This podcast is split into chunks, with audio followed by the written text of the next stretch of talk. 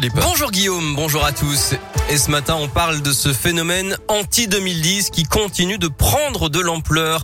Des moqueries, des menaces, des messages de haine. La génération 2010, entrée en classe de sixième cette année, est la cible de harcèlement depuis plusieurs semaines.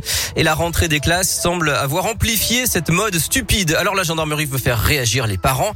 Corinne Duret de la gendarmerie du Rhône travaille à la maison de protection des familles.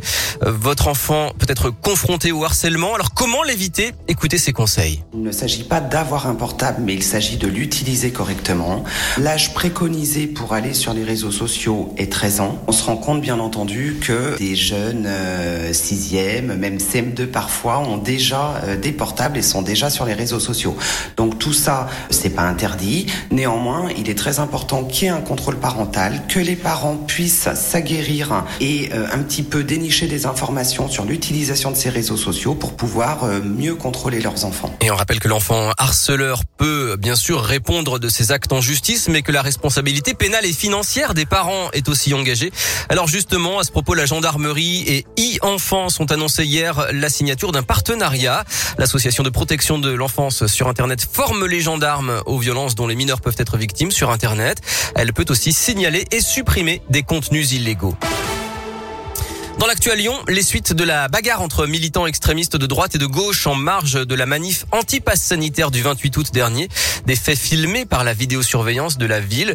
Sept membres du groupe antifasciste Lyon et environ ont été déférés hier au parquet. Ils seront jugés par le tribunal correctionnel le 4 novembre. En attendant, quatre ont été placés en détention provisoire et les trois autres sous contrôle judiciaire. Magnifique record collectif des Grands Lyonnais. Bravo, la métropole de Lyon enregistre un record de fréquentation sur la piste cyclable des Quais du Rhône entre le pont Wilson et le pont Lafayette. Le 7 septembre, 16 244 cyclistes ont été comptabilisés sur les pistes des quais hauts et bas.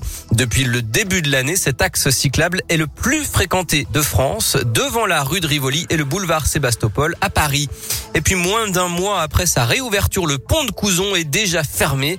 Un camion hors gabarit a tenté hier matin de traverser la passerelle entre Rochetaillé et Couzon au Mont d'Or, au nord de Lyon. Il s'est encastré sous le portique d'entrée qui limite l'accès aux véhicules de plus de 3 tonnes 5 et 2 mètres 50 de hauteur.